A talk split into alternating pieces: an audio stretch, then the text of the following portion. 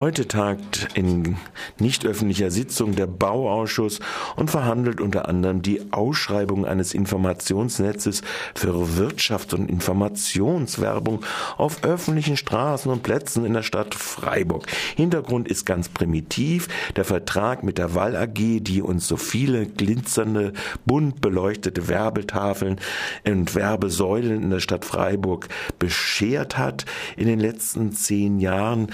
Insgesamt 400, bis zu 470 an der Anzahl läuft aus zum 31.12.2014.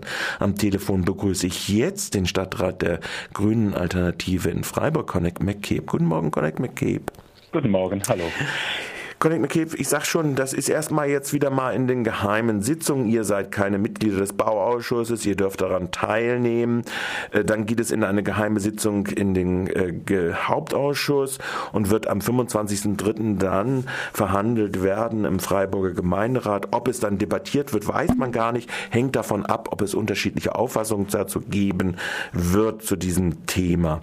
Kann man vielleicht mal zunächst beziffern, was hat denn dieses, äh, diese elektronisch oder diese Lichterketten äh, äh, für, äh, visuelle Verschmutzung Freiburgs in die Stadtkasse denn reingespült in den letzten zehn Jahren? Gibt es da so ungefähre Daten, was dieser Vertrag erbracht hat? Was man was ich entnehmen kann von der Vorlage aus 2004 ist, dass der Wahl AG, ich glaube, ich habe es hier bei ein 375.000 pro Jahr Mhm. Und die Wahl AG hat, äh, nee, das war irgendwie von DSM, 300, äh, es gab ein andere, es war ungefähr 300.000. Es gab irgendwie später noch ein, irgendwie ein Angebot, der später reinkam, aber der erste Vorlage war so, es war ungefähr 300.000.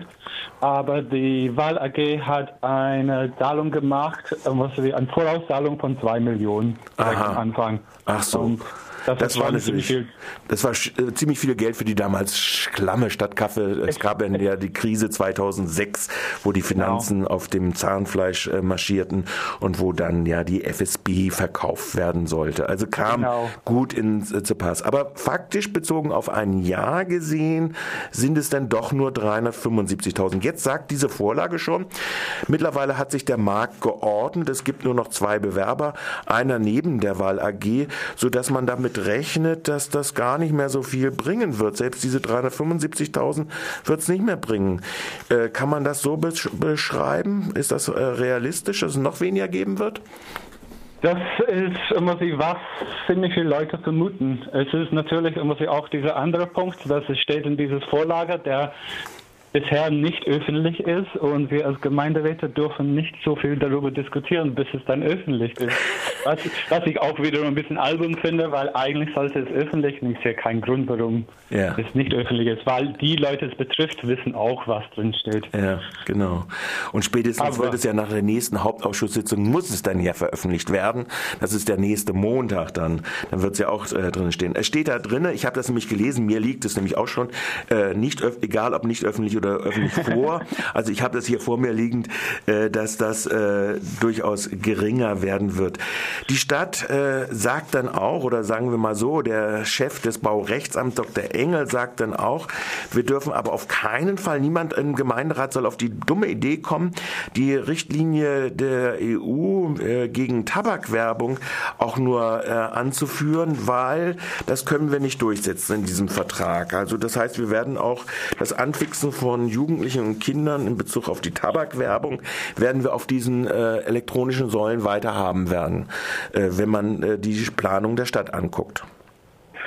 Das, es wird immer sie ausgeführt, auf welche Rechtsgrundlage man sie das bezieht, aber ich zweifle es, man kann auch andere Aspekte da reinbringen. Äh, es ist zum Beispiel, was Sie in dem Bezirk, Bezirk ähm, Friedrichshain-Kreuzberg haben wir gerade diskutiert über sexistische Werbung oder ja. die Werbung, wo Personen sich auf ihre Sexualität reduziert werden. Und die haben schon durchgekriegt, dass auf ihrer bezirkseigenen Fläche keine sexistische Werbung mehr stattfindet. Und ich glaube, solche gesellschaftliche Fragen wie zum Beispiel Sexismus, äh, Alkoholwerbung, Tabakwerbung kann man schon diskutieren.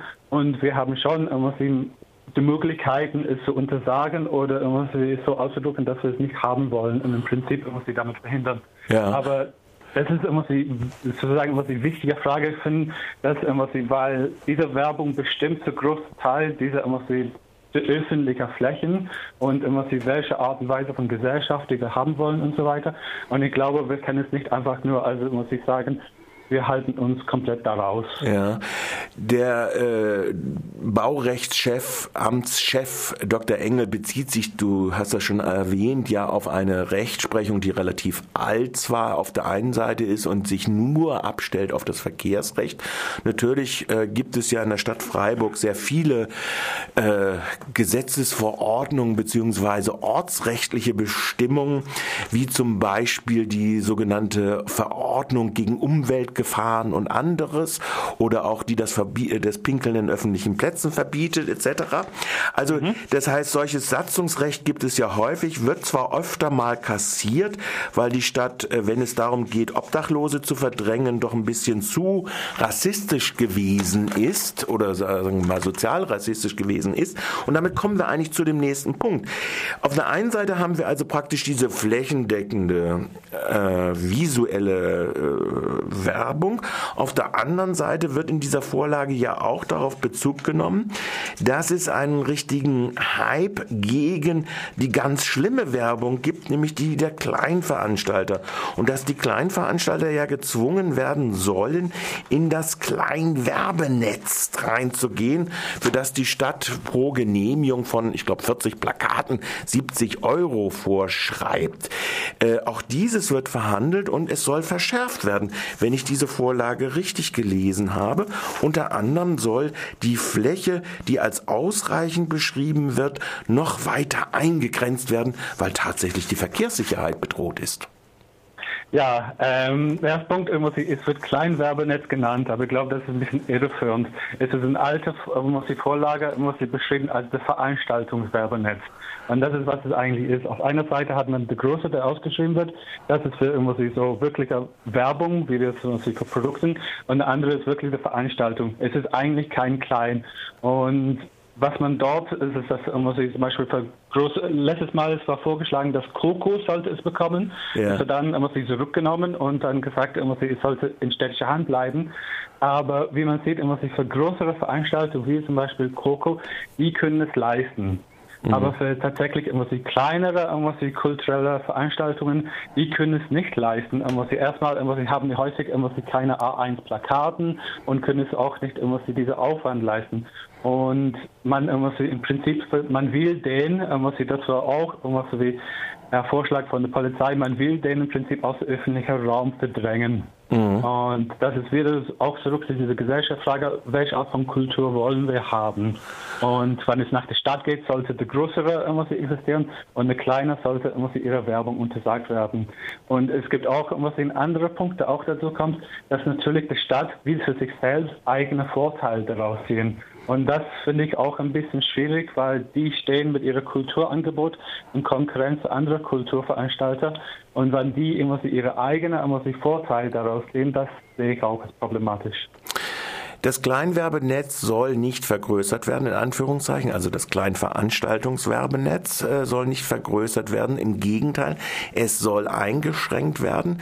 Äh, es wird knallhart auch argumentiert, es sei hinreichend genug. Wenn man da anfängt zu rechnen, kommt man zu erstaunlichen Zahlen.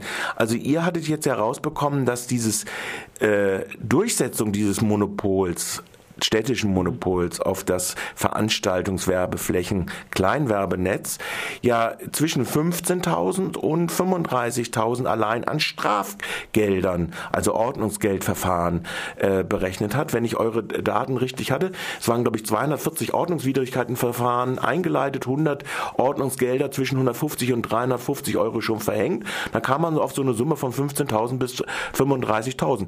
Ist durchaus Kleinvieh macht auch Mist, oder? Auf jeden Fall. Aber ich sage, in erster Linie geht es darum, um diese kleinen Veranstalter, was sie der Hand so zu drehen. Und ich weiß nicht, ob es wirklich geht für die Stadt um finanzielle Gewinn bei diesen Leuten. Und man merkt, es hat schon erheblicher Schaden in der kleinen Kulturveranstalter-Szene, was sich schon eingerichtet.